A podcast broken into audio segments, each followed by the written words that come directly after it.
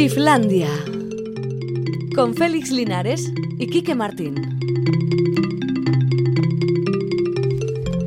Arrachaldión, aquí estamos otra vez. Es viernes, hace mal tiempo. Qué mejor que refugiarse en Islandia, donde siempre brilla el sol. Bueno, más o menos, No, más o menos. Nos partes no hace mal tiempo. Que Euskal Herria es muy grande. Tú estás mirando a la costa y dices, ah, llueve. Vamos hace a ver. malo en toda Euskal A Herria. ver, No, el viento es en común a todos. no hace malo. ¿Hace un bueno. sol del carajo en algún sitio? Pues seguramente. Ay, pues que nos escribáis. Ah, no, no nos escribáis, que está tronchado el este. ¿Qué le pasa al WhatsApp? ¿Está No lo sé, no lo sé, no lo sé. Hace cosas raras. Ya, ya. Y, y salen cosas.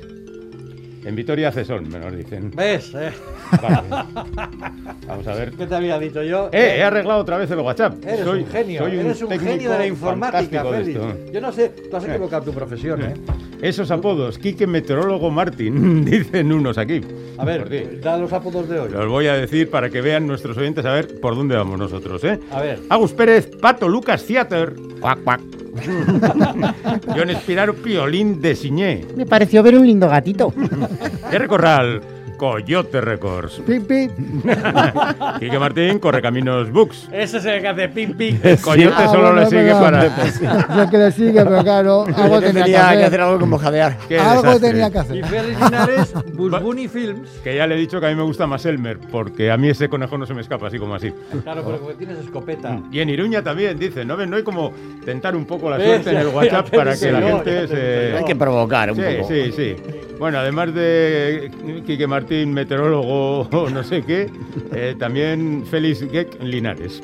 Vale, vale. vale, vale. Los magos de Leguraldia. bueno, eh, vamos a ver, este es un programa cultural poco serio como todos, pero bueno, ¿qué le vamos a hacer? No, como todos no, que los programas culturales generalmente suelen tener barba y ser así como muy Oye, trascendentes. Félix, Félix. Sí. Una noticia muy, muy dura. A ver, Muy no, dime, duro. dime. Dime que me preocupas. Eh, Voy a hacer un silencio dramático. Sí, pero no tanto como los de la obra que vimos ayer, por favor. Bueno, luego lo De comentáis. 10 eso. de 10 minutos. Sí. A ver. Se muere Francisco Brines, gran poeta, después de recibir la visita de los reyes. Eso, eso lo has añadido tú, ¿no? ¿Qué, Vaya. lectu- Lo qué de lectura de podemos hacer de eso? Oye, está últimamente la cultura como para recibir premios, ¿eh? Pues sí, la verdad, que Sí, no te a mí que no me den, ¿eh? Por eso te digo que llevamos un par de semanas bonitas. en ese. Atención, tenemos polémica en el WhatsApp. Mentira, en Vitoria no hace sol. ¡Hola! Cuidado, tenemos aquí un conflicto eh, eh, territorial. que, ¿eh? eh, eh, que Vitoria es muy grande Sí, y puede también haber salido Vitoria. el sol por un lado y por otro no. Vale, exactamente dónde hay sol y dónde no hay sol. Explicárnoslo. Bueno, ahí tenemos a Maitane Bujedo, que se ocupa de la técnica, y a Alberto Zubeldia, que la vigila. Y nos vigila un poco a todos nosotros también. Mira, no había eso, el gran hermano. Sí, sí, a- Alberto está últimamente de, de- de individuo vigilante y a lo, al resto ya los habéis oído, ya han dicho hola o han hecho pipí o algo por el estilo. Asombrados Me ha- estamos, me ha ¿eh? Fatal lo de pipí. Asombrados estamos. ¿Estáis asombrados? Claro, porque nos hemos enterado después de años aquí en Islandia que somos, que tenemos un clima como caribeño por lo menos, ¿no? Bueno, ya hace, Según- hace tiempo ya que se decía Euskadi tropical. o también sea es verdad. que Sí, sí, sí. Esto no es cosa Así nueva. que Islandia más tropical. Más Que- todavía. Pero, pero no habéis oído aquello de que Euskal Herria es el mundo Ujú. y el mundo es Euskal Herria. Pues eso. Oh, Podemos, podemos Pues tener no el tiempo que, que- oído, pero bueno, el si tiempo tú que lo dices. queramos. Madre de Dios. Ya, bueno, ya no tenemos glaciares y esas Caspita. cosas, ¿no? Pero antes los teníamos, teníamos uno por ahí. Pero Más no comunicaciones desde Gasteiz. Al menos hace media hora, no hacía sol, pero no llueve, pero hace un aire que corta. Eso también. Eso también. tenemos. Está muy bien esto de la información climatológica, Mm. meteorológica, perdón, eh, en un viernes. Porque los viernes. Claro, es eh, mejor para saber no, qué diablos vas a hacer. Y ahora que no puedes solo- salir a todas partes, Efectivamente, también podéis ir a Valencia, porque. ¿Qué pasa en esto, Valencia? Esto no es ninguna broma. Eh, en allí está Brines, eh, Francisco Brines está en enlazando una cosa con. Estaba, estaba, ya ahora está. No, no, pero sigue mm, estando, porque la van a poner la capilla ardiente no sé dónde. ¿Qué pasa? ¿Solo llueve en Carranza? pero nadie habla de Nos- Carranza. nosotros joder. seguimos esto, nosotros seguimos dando pie al WhatsApp, que ya sabéis, os lo digo a todos, por si queréis entrar en la, en la discusión meteorológica, 688-840-840. En Valencia han decidido nombrar bien de interés cultural a la paella. Porque no, hombre, no se hombre. pueden consentir algunos Me desmanes. Hombre, a mí me parece bien, ¿eh? Por ejemplo. Hay cosas con las que no se puede Un momento, jugar. vamos a ver cómo estamos aquí. A ver. ¿La paella con o sin chorizo?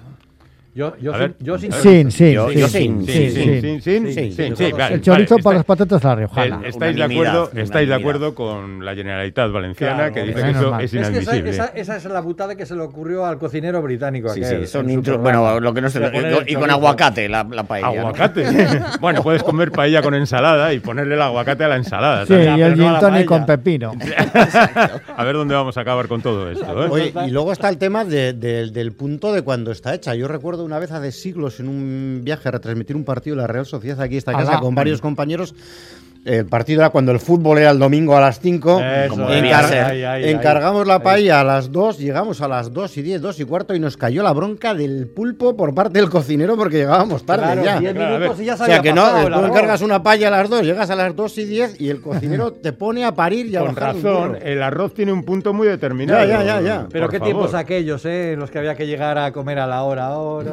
La paella con socarrat, dice otro, que además añade, y llover llueve igual por todo gastéis, o solo caen gotas por ciertas partes. En Carranza. Claro, claro. Oye, Bueno, entonces bueno. ha habido un infiltrado, un hater que nos ha engañado. Con el tiempo de. Sí, eso nos pasa por no, por no contrastar las, las noticias. A Islandia el tiempo no le afecta, por eso rebosáis de buen rollo. Ahí está la parte del peloteo por Ay, parte qué de los oyentes. A este paso, trending topic, según Belén Estebas, seréis vos- trending topic, ha, puesto, según Belén Estebas, seréis vosotros. Estamos justamente peleando por eso, porque queremos ser influencers. Bueno, además de esto, ayer hubo, ojo, esto es fantástico, porque hubo unas colas estremecedoras en unos nuevos almacenes que han abierto en el centro de Bilbao, de así como de hora y media y tal de esperar, ¿no? Con lo cual, yo pienso que fundamentalmente lo que le gusta a la gente son las colas y no las, lo- los chollos. Ya cuando te llega el turno dices, bueno, ya me voy, ya he cumplido Claro, la cola. pero has estado un rato ahí de comunión con el resto de la gente y, y has llegado a la conclusión de que estás en lo cierto, porque tanta gente no puede equivocarse. Alguno igual pensaba que es que había canapés.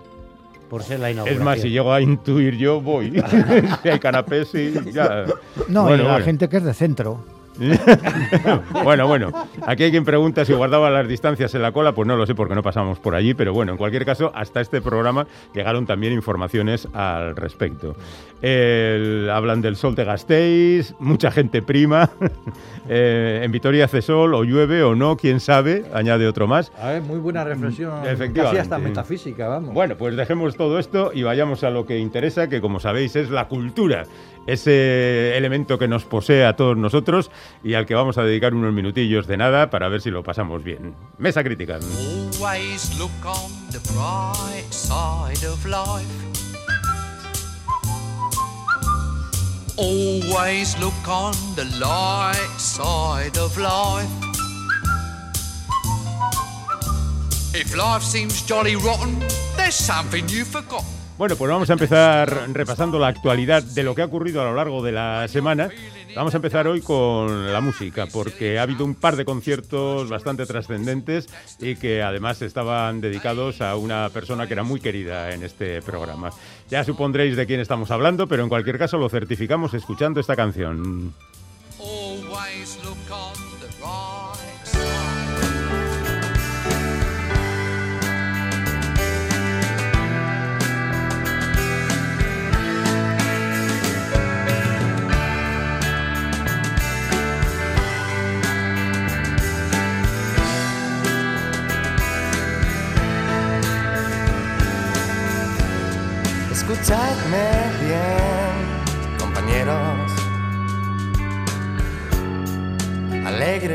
De coros, porque aún estamos todos reunidos por el licor.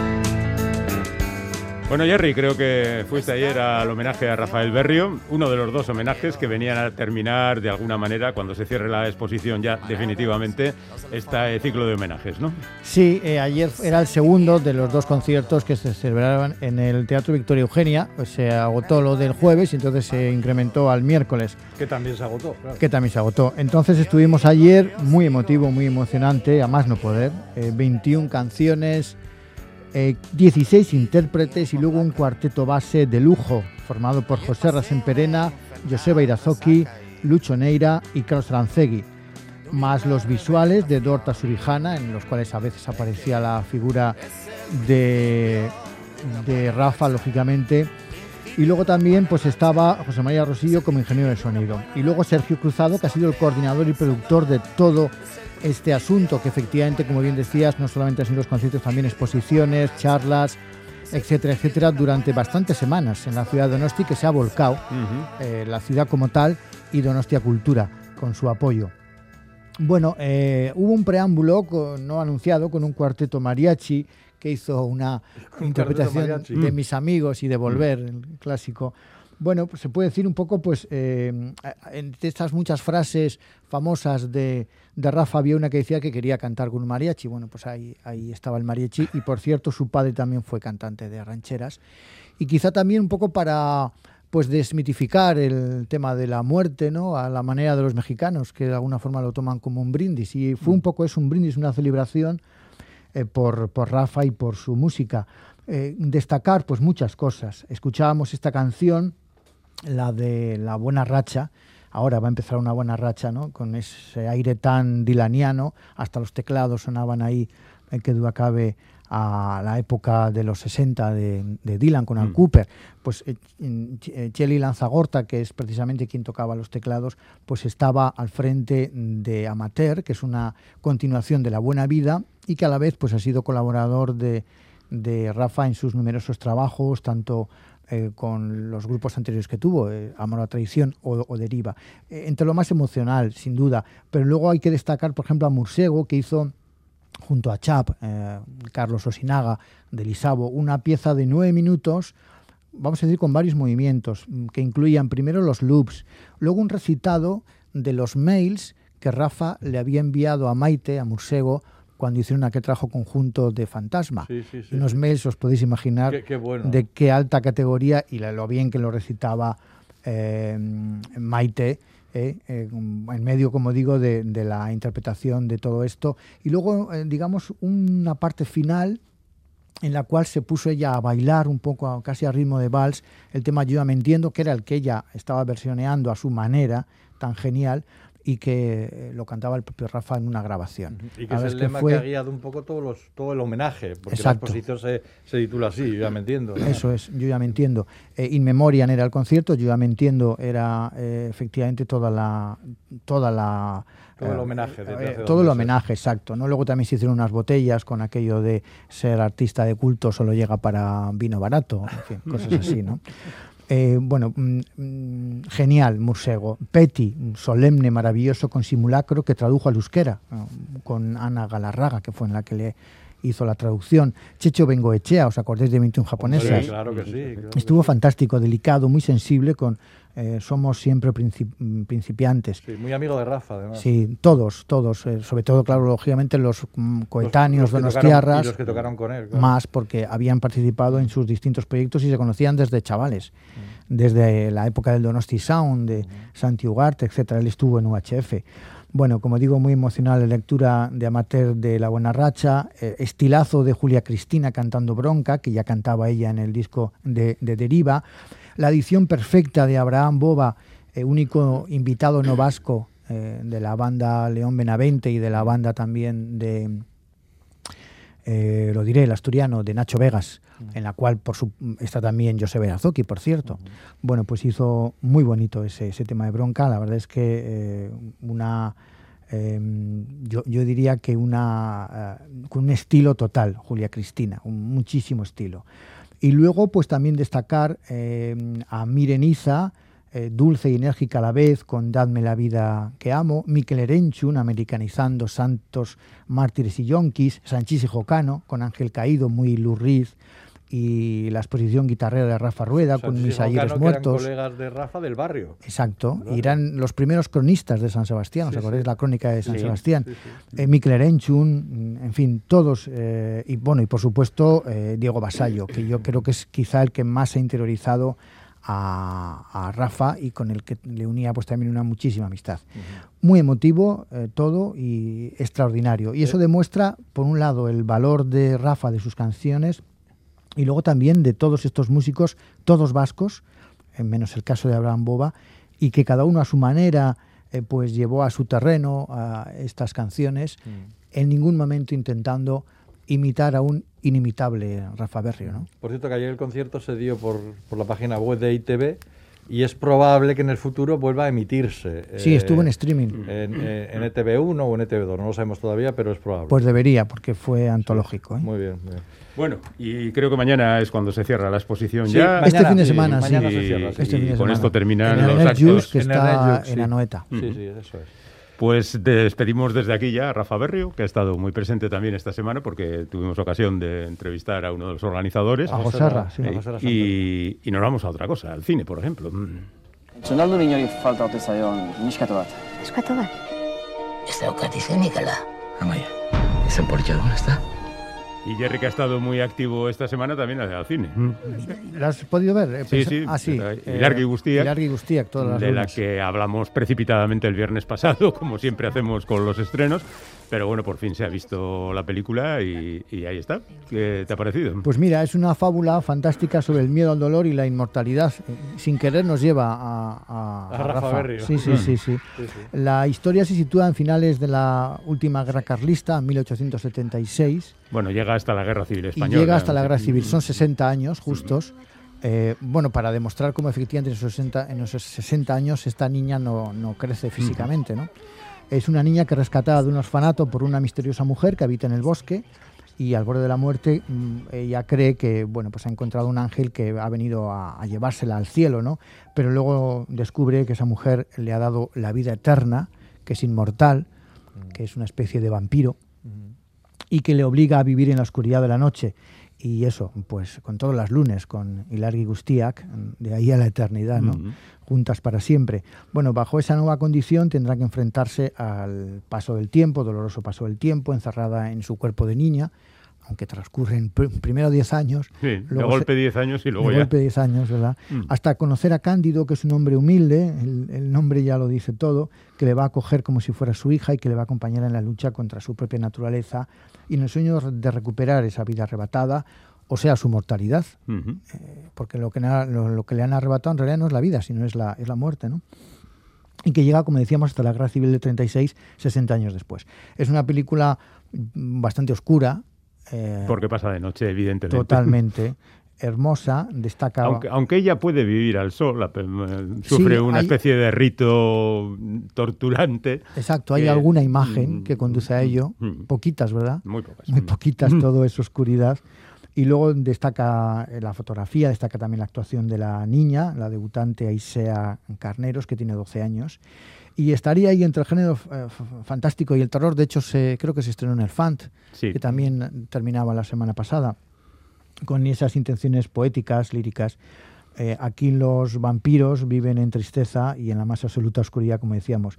Yo sí que eché un poco de menos, si se quiere, un poco más de intensidad por momentos, algo, porque la película resulta un poco distante, esa atmósfera Mm. todo el rato tan, tan, tan reposada y tan oscura, ¿no? Un poquito más de diálogo tampoco le vendría mal. Tampoco, sí, porque, hay muchos momentos de silencio. Hemos también. entrado en una fase en la que los guionistas, no sé si conscientes de que no son capaces de hacer frases monumentales, pues procuran evitarlo, ¿no? Y basan casi todo, a ver, que el cine es sobre todo imagen, que me parece muy bien. y Esa es la eterna discusión una- también. eso es, una Películas muy disculpa, discursivas perfecto. o lo contrario. Bueno, esto es como el chiste aquel, ¿no? De que un tío llega a una, a una prueba para ser guionista y entonces le dice el que le hace la prueba, a ver, dígame una frase para ver su talento. Dígame la frase. Silen- Silencio absoluto. Y dice el, el entrevistado. Contratado. "Elen- Genial. Eso mismo.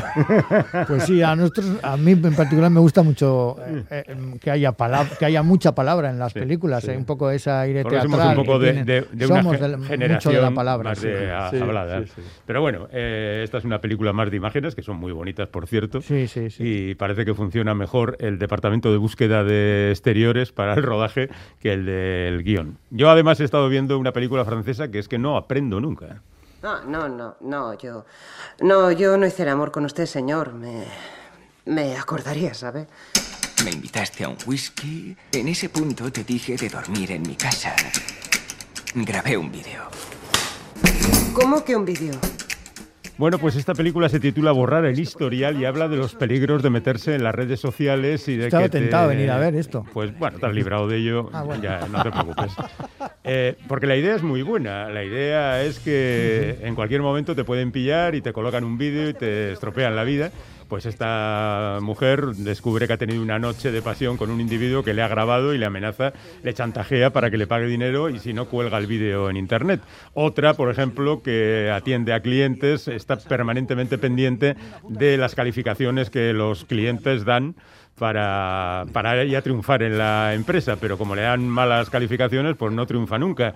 Y hay otros peligros que acechan en la red y se juntan unos cuantos individuos para tratar de solucionar eso, para borrar su historial y tratar de buscar los caminos de borrar el historial. Lo que podría haber dado para unas cuantas eh, secuencias ingeniosas o divertidas, eh, enfrentados a lo imponderable, pero deciden hacer el chorra y decide que se van a, pues yo qué sé, a Irlanda 1, que en realidad no va a Irlanda, sino a no sé qué islas, y la otra se va al centro neurálgico de información de Estados Unidos a quedarse en la valla para decir, oiga, me dejan entrar para borrar mi historial.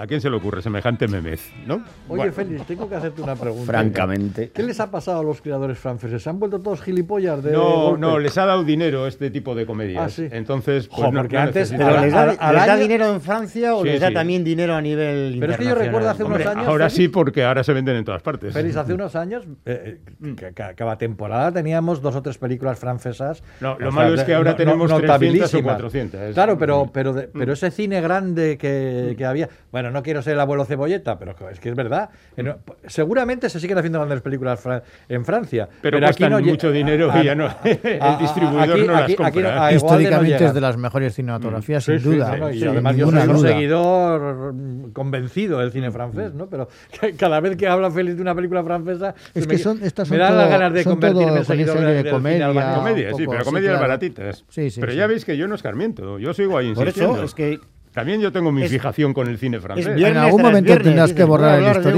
una comedia Ya, francesa. pues me lo voy, me voy a borrar, les voy a dar una o ninguna oportunidad más. ¿eh? Ahí, ahí estoy, más o menos. ¿eh? Por ahí, por ahí. Mal. Bueno, Agus, venga, dime que has visto algo grandioso para sacarme de mi marasmo mental. A ver, ahora, Bueno. ahora que llega, ahora llega el mes de la danza. Este es el mes de la danza, el. Día Internacional de la Danza. Sí. ¿Has visto danza? Solía ser, sí, en el, en el Teatro Baracaldo, eh, ahora pues el, el- ¿qué fue? No sé, el viernes pasado, el sábado pasado.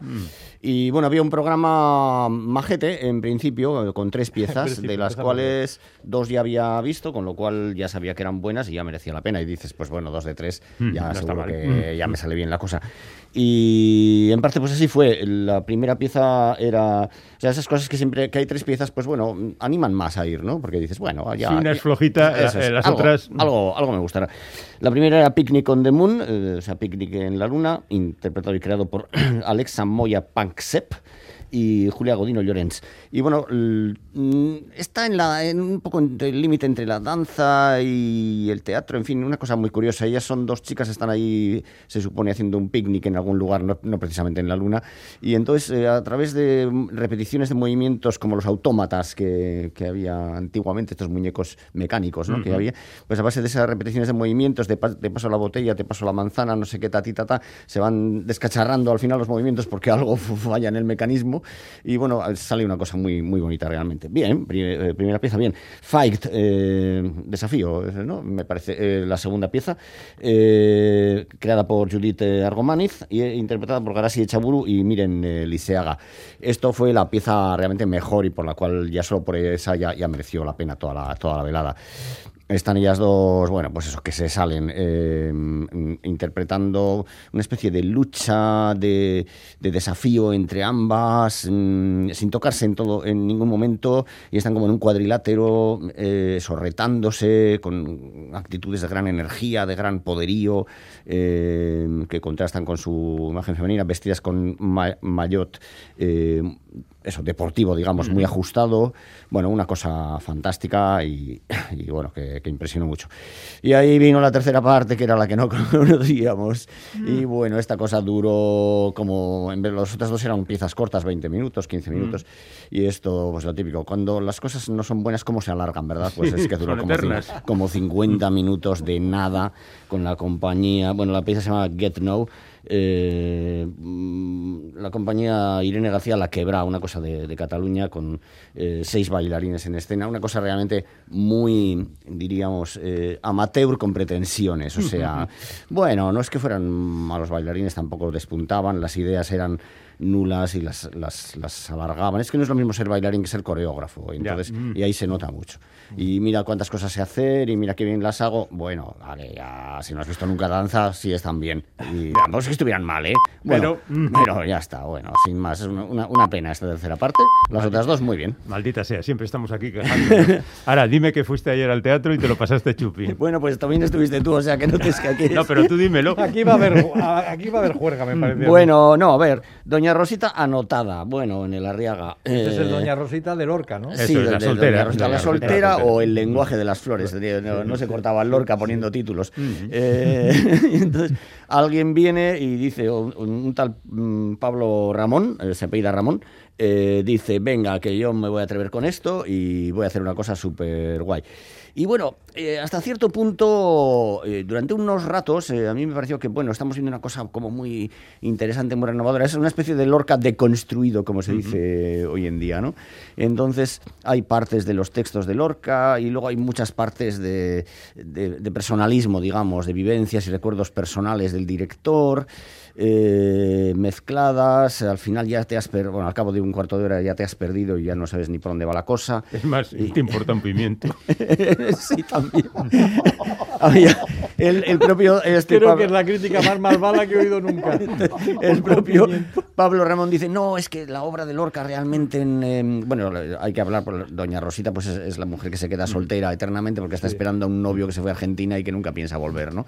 Y entonces ahí realmente es verdad que ahí, a lo mejor, si te pones muy trascendente de lo que habla la, de lo que habla la obra, eh, ya vamos a decirlo bien, es del paso del tiempo, ¿no? Y de, de hecho había una especie de reloj de, de estos relojes de péndulo de fondo haciendo el tic toc, así eh, eh, exactamente monotonamente, había largos silencios, eh, en fin, la cosa Los era un más po- largos de la historia que he visto yo en el teatro. Ya no sí. se trata de una pausa dramática, sino de un silencio que podías ir al baño y volver y no habían arrancado. otra vez. Eso me decías Claro. antes lo del silencio dramático, ¿no? Te referías a esto. Dramático, Exacto. apocalíptico más bien. Con silencios apocalípticos eran sí. Yo de verdad le recortaría un poquito, ¿eh? Iría donde los Ramón silencios. y ir a decir, oye, mira, en lugar de 10 minutos cada silencio, déjalo en uno.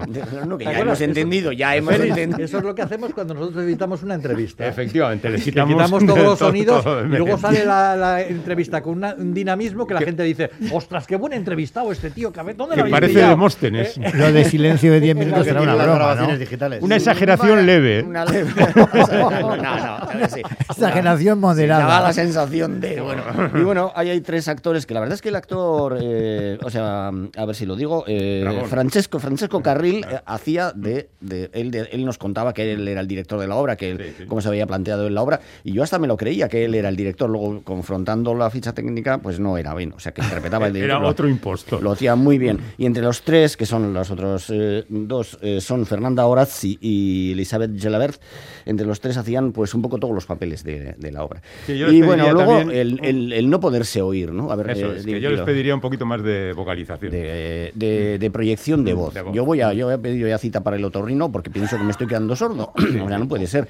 Entonces, eh, sobre todo la Fernanda, perdón, digo, sí, Fernanda Orazzi, se marcó un, un speech, vamos a decir, un monólogo de 10 minutos porque empezó a menos cuarto y acabó a menos 5. O sea, que miraste el reloj varias veces. Claro. Bueno, la obra iba del tiempo, en- durante el cual no le entendí ni una palabra realmente. O sea, digo, pero se me está pasando lo mismo. ¿Qué- ¿De qué está hablando? ¿Qué dice?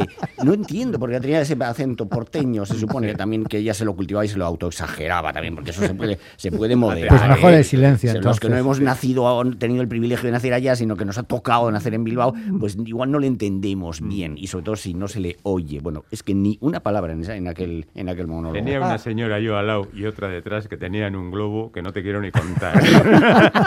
y además, en consecuencia, alguna de ellas hablaba para suplir lo que no se le oía la con, otra. con lo cual estaba yo encantado de la vida. ¿eh? Esas señoras hay que entrevistarlas alguna vez. Sí, sí, sí, esos personajes. Puede dar- verdad, puede es dar verdad, mucho. Bueno, yo creo en, que en un resumen, en resumen una muy buena obra, ¿no? Bueno, yo creo que. Tal como la hemos contado nosotros, sí. Otra cosa es lo que se representa allí. tan carniceros. Yo creo que es un intento Tranquilo, que ya no se representa, Un intento interesante, Mm. pero muy cargado de personalismo y con ese problema de la, de la proyección de voz. A ver, que nosotros venimos venimos también aquí a hacer espectáculo. Sí, espectáculo. sí. A veces A ver. podemos ser un poco crueles. ¿eh? Más también. cosas, Bueno, Venga. pero va, damos por sentado que ni nos oyen ni les importa lo que decimos. Exactamente, o sea que- venga. venga, yo, tío. A ver, Habla- háblanos de cosas Venga, buenas. Bueno, yo vengo con cosas divertidas, de verdad. Más te vale, más te vale. Entonces, para, Te para- diré una cosa, ¿eh? nada hay más divertido que despellejar al prójimo. También, también es cierto, pero yo en este caso no voy a ir por ahí. Mm. Por cierto, tengo una anécdota muy curiosa, Félix, que te, que te atañe a ti Ah, en torno ¿sí? a Guy de Lils. Hace un par de años estuvo en Bilbao presentando Escapar y tú fuiste el encargado de la biblioteca de Videbarrieta de hacer esa presentación. Eh, un mes y poco después, a mí me tocó eh, seguir con esas charlas que estaba organizando el Instituto Francés, ¿no? Y estuve con Benoit Peters presentando las ciudades oscuras. Y de repente me siento en la mesa con Benoit al lado para presentar y en el, en el embellecedor este de aquí del micro, Sí. donde te pone. Biblioteca de Barrieta y tal, y no, el nombre va en un pie, no. De repente miro y digo, "Ay, hay una cosa aquí, ¿qué, qué es esto? Un chicle Miro-. No, era Guy de Lils que se había hecho un autorretrato con rotulador y lo había pintado detrás del, del micrófono. Qué O sea, bueno. No sé si lo hizo O sea, antes, después o durante la charla, o sea, pero Félix, le además el autorretrato de De Lils Sí, un autorretrato de Lils lo, lo distingues al segundo si, si has leído sus cómics, ¿no? Y me hizo una gracia porque dije, mira, aquí que bien se lo pasó este mientras charlaba con Félix. Ya, hablaba yo. no sé yo si luego lo habrán guardado ahí para la historia como un Guy de Lils estuvo aquí, los de la biblioteca, o qué hicieron con él. Es Pero, un incunable. Pero me, hizo, me hizo mucha gracia. Pero bueno, a la gente quién es Guy de Sí. Guy Delisle es un autor canadiense de cómics. eh, yo soy muy gran seguidor de él. eh, tiene trabajos maravillosos. Eh, publicados todos por Astiberri, yo creo que los ha publicado todos, eh, y destaca sobre todo por sus crónicas, ¿no? En sus viajes por el mundo, tanto eh, viajes profesionales como acompañando a su pareja, que es eh, médico de, de Médicos Es- Sin es- Fronteras. Sí, de Médicos Sin Fronteras. Eh, pues bueno, eh, de hecho es de los, creo que es de los primeros occidentales que visitó Corea del Norte, eh, que, lo, sí. que lo reflejó maravillosamente en Pyongyang. Y ahora en este caso, eh, pues eh, llegamos a su obra quizá más eh, íntima, más personal, que es estas crónicas de juventud en la que después de bueno esas crónicas de Jerusalén, crónicas birmanas, Sensen o Pyongyang, él eh, narra casi como un documental eh, lo que le sucede, no en este caso, sino a- en sus viajes, sino lo que sucede a él mismo en su etapa joven, ¿no? Eh, es en un momento de su vida, como es el final de la adolescencia, cuando la adolescencia acaba a los 18 años, ahora ya... No como ahora, que acaba a las 10. Por eso digo, ac- acaba o a los 30 o más. Él aquí está terminando sus estudios en el instituto y en verano eh, tiene un trabajo de verano, algo que es muy habitual ¿no? en, en los estadounidenses, sobre todo en los canadienses, porque yo, por ejemplo, me viene a la mente dos cómics muy parecidos en este estilo, que es Un verano en las dunas de Seth, que también va a trabajar en, en un restaurante es muy habitual en Canadá la costa. Yo creo que en Canadá es más habitual incluso que en Sí. Estados Unidos. O El. Paul va a trabajar este verano de Michele Ravagliati, que son también dos cómics fantásticos. Y en este caso, bueno, pues eh, Guy Delisle entra a trabajar en una empresa papelera, un trabajo que realmente es bastante duro, son jornadas además de 12 horas porque el sindicato lo había acordado así y además... El que ya está en un momento un poco raro, que no sabe qué hacer, está recluido en casa porque además tiene que estar pegado al teléfono. No había móvil, estamos a principios de los 80, porque te pueden llamar en cualquier momento para que hagas otro turno de noche, ¿no? Entonces, a partir de ahí va contando las historias, que además lo hace muy bien, porque tiene esos toques de humor que ya conocemos todos desde Lil, so- sobre todo, por ejemplo, de sus eh, crónicas del mal padre, ¿no? Tiene una gran mirada humorística. Sí, sí, sí, sí, sí. Yo creo que aquí es donde más la saca, aparte de, de en esos cuatro tomos, como digo, de lo que son sus crónicas, ¿no? Ya te digo que yo creo que no tiene nada que ver con sus crónicas anteriores más que en el título, porque aquí el guion además está como, mm, como si lo hubiera escrito eh, en ese momento de su vida. Que decir, lo tenía guardado en el cajón y dice, lo voy a sacar ahora y lo voy a recordar, porque lo da con, un, con una fidelidad y con una brillantez tal, porque además el trabajo es muy duro, o sea, son- eh, trabaja en unas condiciones de calor tremendas, eh, tienen que, con un ruido inmenso, tiene una especie de cubículo, eh, como un estu como si fuera aquí un estudio, estos aquí de radio pequeñito en el que... Pero una cabina más que Una un cabina estudio. en la que te aíslas unos ratos para poderte quitar los tapones de los oídos y poder un poco recuperar la, la temperatura normal. Y ahí, bueno, hay unas conversaciones absolutamente desternillantes porque el choque generacional es muy grande con la gente que está trabajando en la empresa, gente que lleva toda la vida o gente que va apareciendo en los veranos como él. Él estuvo ahí tres veranos y algunos coinciden, otros no. Y ahí hay momentos muy, muy entrañables y además, eh, para no hacerlo tan lineal ni que sea simplemente su trabajo en la fábrica, eh, él eh, mete ya en aspectos más íntimos, como el deseo de dedicarse al dibujo, más concretamente a la animación, su- sus historias para poder ir a la universidad, ahorrar para pagarse la universidad y sobre todo la relación con su padre. Sus padres se separaron cuando él era muy joven, vivió prácticamente toda la vida con su padre, pero su madre, con su madre, perdón, pero su padre era ingeniero en la propia empresa, ¿no? Y hay como ese punto de, de- de si voy con él, si no voy con él, si voy a visitarle a su despacho. Y luego eh, momentos de, de absoluto silencio cuando, cuando se están juntos porque parece como que no saben qué decirse. Entonces esa parte también eh, personal es, es muy interesante, ¿no? Es un gran guion, como digo, eh, muy fresco y bueno, pues, pues muy divertido con un Guy Delisle que sabe sacar toda esa chispa y que a veces incluso pues se ríe de sí mismo como los momentos de, de enamoramiento que también tiene y que son, bueno, pues que le van dando un aire para que el guion fluya además muy bien y, y no sea todo tan monótono como puedes pensar que es el, el trabajo Yo, puro de eh, un verano en una fábrica. Una de eh. mis grandes entrevistas frustradas no es entrevistar a de- Delisle, porque ya le entrevistamos para, Sí, por eso. a- pa- aquí en Radio Euskadi, sino entrevistar a los hijos de Guy Delisle. A ver qué opinan de ¿Qué su opinan padre? de su padre Pues- al que le salía, con perdón de la expresión, unas putadas Sí, cuando eran niños? Hay que, hay que reconocer que las guías del mal padre a mí son de lo, de lo mejorcito bueno, bueno, que hay, incre- ¿eh? increíble. Yo se Sí. re- la regalé a mi hijo.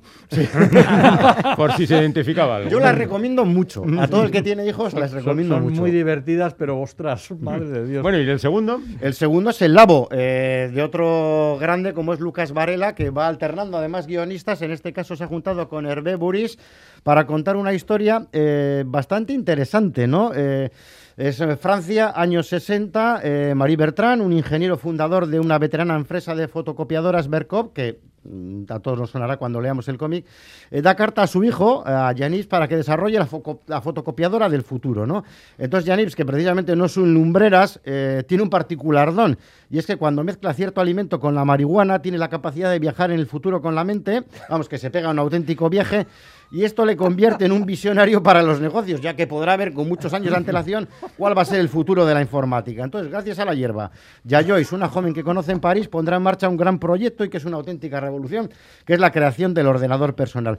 Y es un cómic con una historia muy interesante porque hay que recordar que aunque la red de Internet está dominada en gran parte por empresas estadounidenses como Apple y Microsoft, este invento es francés y fue abandonado en su día cuando se empezó a desarrollar en favor de otra empresa, Minitel, por el gobierno de Giscard, eh, principalmente por cuestiones monetarias. Ya, ya. Bueno, este fiasco, el de la red Ciclades, que existió de verdad y cuya tecnología sirvió de base a Internet, es lo que da origen a la historia. Un tema, por cierto, que todavía en Francia hay gente que lo vive con un auténtico drama nacional, porque imaginar lo que hubiera sido la grandeur para los franceses si esto hubiera terminado en buen puerto. Partiendo de este hecho, eh, Hervé Boris crea una divertidísima historia alternativa de la tecnología francesa, donde las visiones de un joven ingeniero entusiasta llevan a un pequeño equipo de técnicos que trabajan en el labo, que es lo que su padre le mete ahí como también una especie de estudio para que desarrolle la fotocopiadora y para crear esa red de, de redes que hoy conocemos. A partir de estas visiones del protagonista se crea una comunidad liberal eh, que rompe con la tradición de la empresa que fundó su padre. Eh, los personajes vivían en chalés todos iguales, donde los hombres se reunían para fumar y beber después de la jornada laboral, mientras que las mujeres tenían reuniones de tupper y hablar de sus frustraciones. Por cierto, el decorado eh, recuerda mucho a Fahrenheit 457, a la película. Vale, Eh, vale. Tiene, tiene un puntito, ¿no? Pero bueno, las cosas van cambiando cuando Yanis va desarrollando el labo y a partir de ahí, bueno, pues eh, se crea una divertida parodia que se hace de la supuesta e idílica vida en Silicon Valley, ¿no? Eh, la gente de la empresa tiene talleres de meditación, guardería, se divierten mucho, eh, hay un ambiente de tremenda camaradería, aunque luego las puñaladas también llegan por la espalda y de hecho Buroy se cachondea bastante de algunas cosas, pues sobre todo de Steve Jobs, ¿no? Como su afición por el running, el buen rollismo, el vestirse como un hippie o como un deportista, su gurización, su a ver si lo digo yo, guruización, cuando decide ir a la India y luego él mismo sentirse como un verdadero gurú o hacerse frugívoro, ¿no? De hecho, aparece también parodiado aquí en un momento determinante del cómic. En fin, es una divertida parodia del mundo de la informática con personajes magníficamente descritos y con el dibujo colorista habitual de Lucas Varela, que aquí yo creo que está de Bueno, yo- nuevo yo, yo- yo te voy a sensacional. decir una cosa. Siempre que veo un cómic que pone que esté eh, dibujado por Lucas Varela, yo me lo compro. Y además elige. Me parece no sé es cómo un hace, dibujante Y extraordinario. no sé cómo lo hace porque elige guionistas fantásticos, Fantástico, también. sí, O sea, sí. Él- él, siempre- sabe que no es un guionista perfecto. Sí. Ha hecho algunas cosas. No, ¿eh? y no, y algunas que están brillantes también. Está bien, pero, pero yo creo que él se eleva como dibujante, como artista, cuando tiene una buena historia detrás. Entonces, pues, eso, es una mezcla de, de parodia de Silicon Valley y de momento histórico de lo que fue esa eh, gran red que se empezó a desarrollar en Francia en los 60 y que al final no llegó a nada y con un tono muy divertido, la verdad. Por cierto que Fahrenheit 451 era francesa también. Sí, sí, así sí, que sí, sí, sí. Está relacionado. Es que el- los chalés donde viven todos, que es como ese mundo idílico que se empieza a desarrollar en el Sí. extrarradio, esto está hecho mm, a como unos 500, se supone que está a 500 kilómetros así de París. El- los chalés, a mí, me- en el primer momento que los vi, me recordaron exactamente a las casas de, de la película de Fahrenheit, donde vivían todos ahí prácticamente iguales. Sí. Bueno, pues hasta aquí lo que hemos repasado y ahora nada, unos minutitos, pero breves, para deciros lo que se os viene encima. Hola, amigos. Bienvenidos a Manu Unboxing. Rubius, este tiene 40 millones de seguidores. ¿Y nuestro hijo cuánto tiene? Ya están hablando de los youtubers y demás en la nueva película eh, que se titula Poliamor para principiantes y que ha hecho Fernando Colomo, que es un tío que lleva haciendo cine desde los años 70 y que ahí sigue el hombre empeñado, ¿no? Bueno, pues aquí está Carra Lejalde, Tony Acosta, el hijo de Carra Lejalde, que es youtuber y influencer, y bueno, pues a partir de ahí se mezclan las cosas, casi casi una película de Hay otra influencer, la protagonista de la película polaca Sweet, que nos cuenta la historia de una mujer que también triunfa en las redes y que poco a poco se va viendo atrapada en una serie de eh, compromisos de los peligros que traen las redes justamente. Por lo demás hay dos películas de animación, una mexicana titulada Cascarrabias y otra canadiense titulada Félix y el tesoro de Morga. Tenemos mucho chino en algunas películas curiosamente estadounidenses, como es Érase una vez en Queens, de Di Juan, que cuenta una historia con personajes chinos y estadounidenses, y First Cow, la primera vaca, de Kelly Reinhardt, que en realidad es un western protagonizado por un cocinero y un chino, que andan con una vaca por el oeste. No tiene mala pinta esta película. No, y dicen maravillas. Es curioso porque es la séptima película de Kelly y ninguna antes se ha visto aquí. Bueno, pues, Pues, pues esta- todo el mundo dice que es un western muy especial y muy delicado y que te da una, una visión de, de lo que era el oeste eh, estadounidense bastante diferente. Bueno, habrá que probarla. Mía y Moi, que es una película de Borja de la Vega con Eneco Sagardoy en uno de los papeles, son dos parejas que inevitablemente acaban enfrentadas.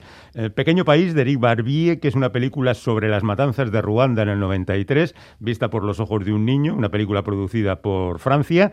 Tenemos el reinicio de Show, aquella serie Ah, sí. de películas Sí. donde la gente se despertaba, no sabía dónde estaba, pero estaba encadenada y empezaban a cortarse las manos y cosas malo por era el muy estilo. malo en esas, en esas películas. Sí, pero no lo vamos a decir. Ya. Pero esta ya es un, con un reparto así como más importante. Chris Rock, Samuel Jackson, etcétera, etcétera. Y luego tenemos la inevitable película cristiana de los últimos tiempos, que es Tierra Santa, el último peregrino.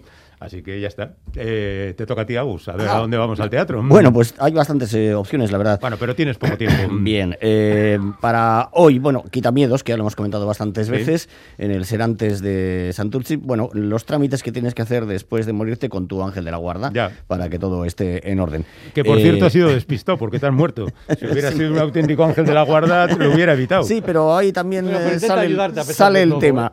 Bueno, Lurrun Miñez en Arriola Anchoquia de Una cosa muy interesante, muy bien, muy bien representada hoy. Aquí ellos dicen que a las 8, yo tengo, tengo mis dudas. Bueno, hasta ahora ya se puede estar, hasta Sí, las ah, 10, o vale, pues sí, entonces ellos, ellos ponen a las 8. Luego hoy yo me voy a volver a ver en Guernica, en el Liceo Anchoquia de Guernica, hoy Miacón, habitación 101 a las 7 de la tarde, que ya la vimos Ya la en su vimos en tiempo en y su momento, me, sí. apetece, me apetece volver a verla, la verdad. Una especie, bueno, un film escénico, como lo define Ujú. el Gerediaga, Alex Gerediaga, donde hay que ir no a ver teatro, sino a ver una película, pero que en realidad está sucediendo en escena. Con esa mentalidad eh, se entiende mejor.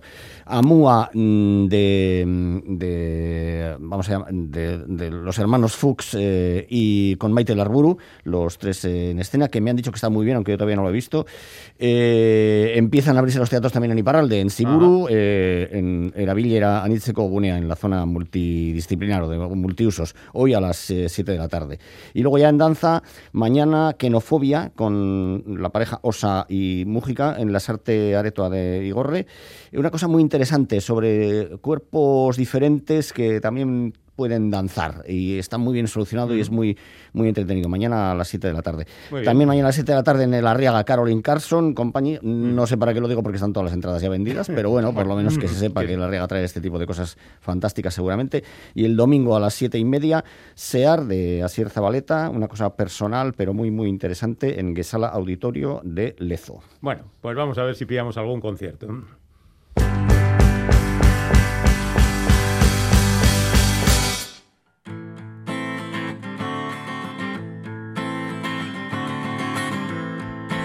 Bueno, Jerry, que has oteado por ahí. Pues mira, suena ahí Rudiger, el proyecto de Félix Burb, que actúa en Marquina el sábado, o sea, mañana, día 22. Para hoy, viernes, tenemos a Miquel Aspiro de Neibar, el espectáculo Lorea que Tasauría Xavier Lete Cantari en Lazcao, Calacan, que están en Sempere hoy y mañana sábado, y Eñao Telorrieta, que está hoy en el Goibar y el sábado en el Social Antioquia de Basauri. Pasando a ese sábado ya, tenemos mm, hemos dicho Rudiger en Marquina, Idoya en acústico en Ochandio, Spalak en Cestoa, Alfredo Eiker Piedrafita en Ermua, Arima eta Iracás en Berriz, Erabatera en Tolosa, Cocaine en Guernica, Rupert Ordorica en Bilbao, en la BBK, Maite Larburu en Artea, Okimoki en Guetaria y La Mala en Donosti. Y para el domingo 23, Chill Mafia en Laudio, Idoya en el Central de Iruña, Spalak en Cestoa, Sorotan Bele Gogoan eh, efectivamente en pensamiento de, de, Sorotan con los que fueron miembros Gorka Sarriegue y Urbil Artola en Larrabechu, Ola Salvador en Atarribia, Ramón Martí Corena en Musicabarri de Guecho y Rupert Dorica en Yurreta. Bueno, pues elijan su espectáculo o su libro o lo que sea y pásenlo bien, que va a hacer buen tiempo, sea eso lo que sea. Agur, chicos. Bueno. Agur, venga, agur.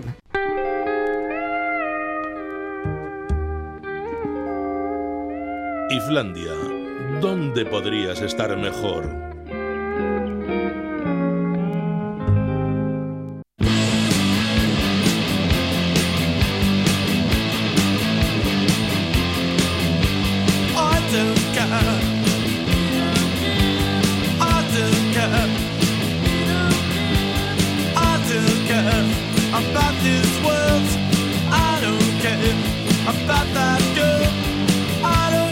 A ver, Li Sergio, te di clases un día diciendo, no traigas a gente potente haciendo música porque van a querer escuchar la música y no te van a hacer caso a ti.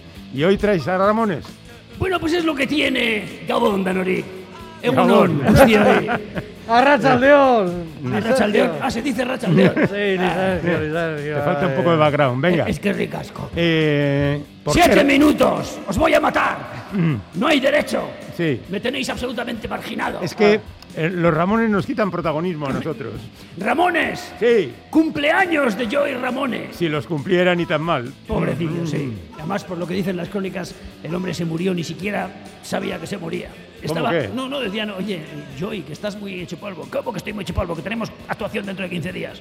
Ya. Sí, sí, así lo cuentan, amigos. Así, ¿eh? Eran grandes los Ramones. Bueno, y eso que Joey Ramone se enfadó con Johnny Ramone por un asunto de faldas. ¿Ah, sí? Sí, sí. Y estuvieron años y años sin hablarse. Y tocando en, Sí, sí, sí, en sí, escenario sin hablar. No solamente tocando en el escenario, sino que tenía hasta una canción, porque Joey Ramone era bastante de izquierdas y Johnny Ramone era bastante facha. Ya. Y tenía una canción Joey Ramone, todo esto es estrictamente cierto. Porque tú estabas allí. No, porque lo han contado los cronistas que Ah, saben de ello. Que se titulaba El Ku Klux Klan me quitó la novia. ¡Ramones!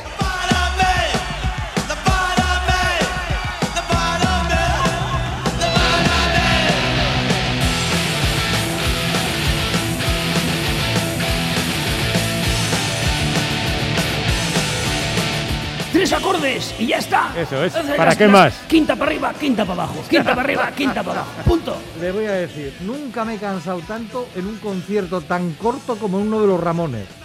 50 minutos y no sé cuántas canciones tocaron. 30 en 50 minutos. Maravillosos. Maravillosos, efectivamente. Lo bueno si breve, dos veces bueno. Ya te digo, ya te digo, yo que entonces era jovencillo, no tenía ni 85 años, ya estaba ahí en primera fila echándoles. Saltando como un loco. Y, y escupiándoles. Ah, les escupías. Sí, sí, Era lo que querían. tenía Saliva suficiente. y maravilloso. potencia para llegar hasta allí. y para otras muchas cosas. Sí, que ya me imagino, sí. Sí, sí, era un gran O destino. sea, que les vio en el Gasca, en aquel mítico concierto del Gasca. Anoeta. Ay. Anoeta, no, el Gasca. Es que yo les vi en el KGGBCG. Por favor. Un poco de respeto. Cada uno les ha visto donde ha querido. ¡Claro! Vale, vale, vale. Por Dios, en Anoeta lo vieron mis nietos ya. ¿Qué estamos diciendo? Dígame, doctor, ¿qué tengo? Bueno, pues tengo dos noticias. Empiece por la mala, no, las dos son horribles. Esto es lo que le dijeron al pobre cantante de Ramones. One, two, three, four.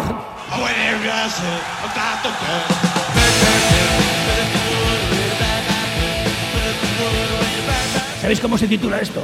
No. Lobotomía adolescente. Buah, ya me noto Eh, así. Tenaje lobotomía. A mí me recuerda a la sintonía de Irache Fresneda. Sí, tiene un aire. Así, ¿eh? Sí, sí, igual. ¿Te has recordado? Pero un poquito en plan punk. Ajá, muy bien. A mí me gusta la de Do You Remember the Rock and Roll Radio? ¿La has traído? No. Esa no te gusta a Fue ti. exactamente el momento en que me dejaron de gustar. ¿Qué dices? Exactamente. Cuando empezaron con Phil Spector. Correcto, correcto. Decía el pobre Johnny Ramone, porque est- están todos malogrados ya. En fin, eh, que, que fue un error terrible lo de Phil Spector. Ya, bueno, es que- que les llevó a cenar un día y se puso hasta arriba, como no podía ser de otra forma. eh, Una frase muy actual esa de, como no podía ser de otra forma. Sí podía ser de otra forma, coño. Pero fue así. Eh, pero fue así. Y dice que les llevó a todos a su casa y que de repente se picaron por no sé qué discusión y sacó la pistola. Y dijo, os voy a matar. Y estuvieron detrás del sofá durante horas esperando a que se le pasara el disgusto. Bueno, ni tan Los mal. Ramones acojonados detrás de un sofá. ¿Quién Ellos- se los imagina? Ellos salieron vivos, no todo el mundo salió vivo de aquella casa. o Ya sea te que- digo, ya te digo. Bueno, hoy no hay chistes, ¿o qué? Buenas, doctor. Dice, pase, pase, ya tenemos los resultados. Dice, bueno, pues adelante. Diga lo que diga, no me voy a deprimir, que son dos días. "Mm, igual menos. One, two, three, four.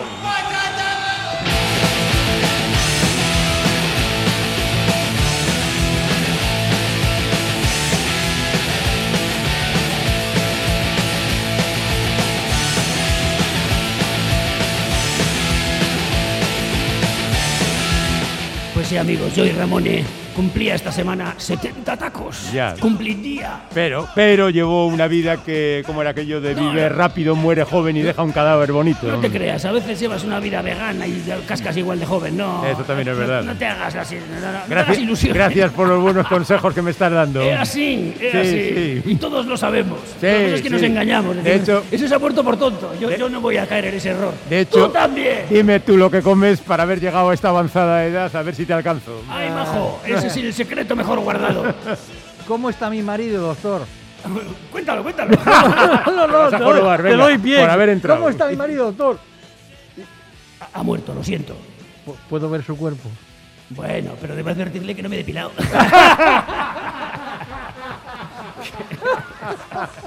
Nunca os he contado cómo la homeopatía salvó mi vida. No. Pasaba una mala racha y me quise suicidar. Me tomé 200 pastillas de homeopatía y aquí estoy. Ladies and gentlemen, los Ramones no son una marca de camisetas.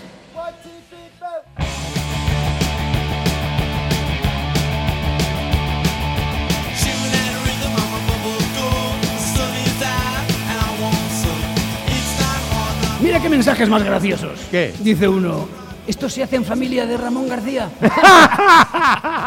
Ramones. Ah, ya, ya. Claro que es, es, es cojonudo porque aquí decimos siempre Ramones, pero si lo dices a un guiri no saben de qué estás hablando. Pero Claro. para ellos son los Ramones.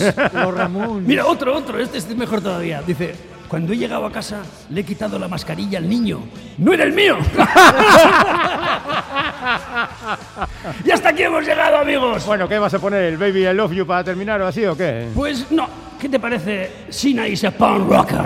Esa no la conozco, pero La mejor. estupenda seguramente. ¡Agur, amigos! Venga, hasta la semana que viene.